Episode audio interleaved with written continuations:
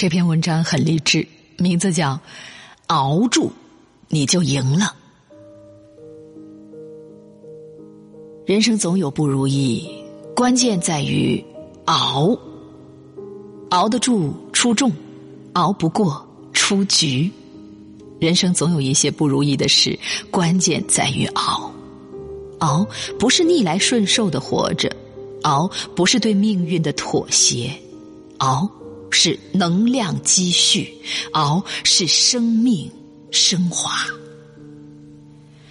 有些人熬着熬着成功了，有些人熬着熬着消失了。人生总有不如意之时，不要抱怨怀才不遇，也不要抱怨生不逢时。苦心人天不负，越王勾践卧薪尝胆。三千越甲可吞吴。人生是一场马拉松，很多时候需要熬。熬，看似很苦累、很窘迫，实际上是在充电，是在进取。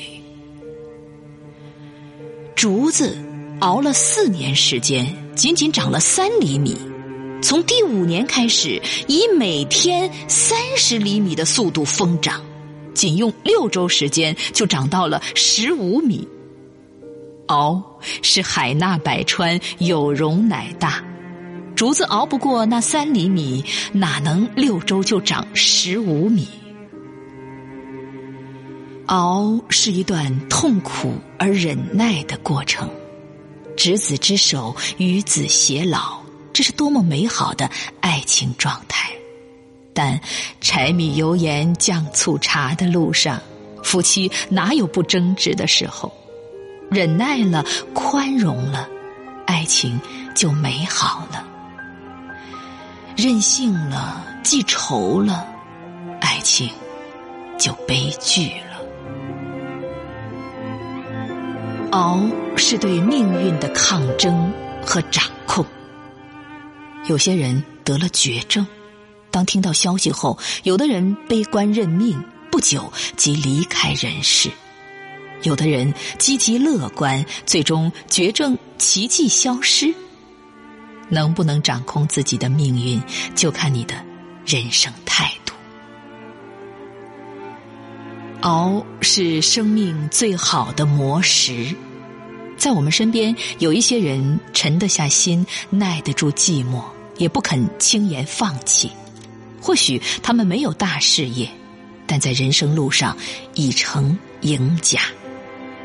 熬得久了，心性磨练的坚韧了，他们就算在百折千磨中，也能成为可以被打倒却绝不会被击垮的人。熬，是生命赐予的最好礼物。没有经历过熬的人，哪能知道站着说话不腰疼的道理？熬是上天赐予你与自己灵魂对话的机会，是天将降大任于斯人也的先兆。艰难岁月，熬得住，才有柳暗花明。总之，熬得住，出众。熬不过，出局。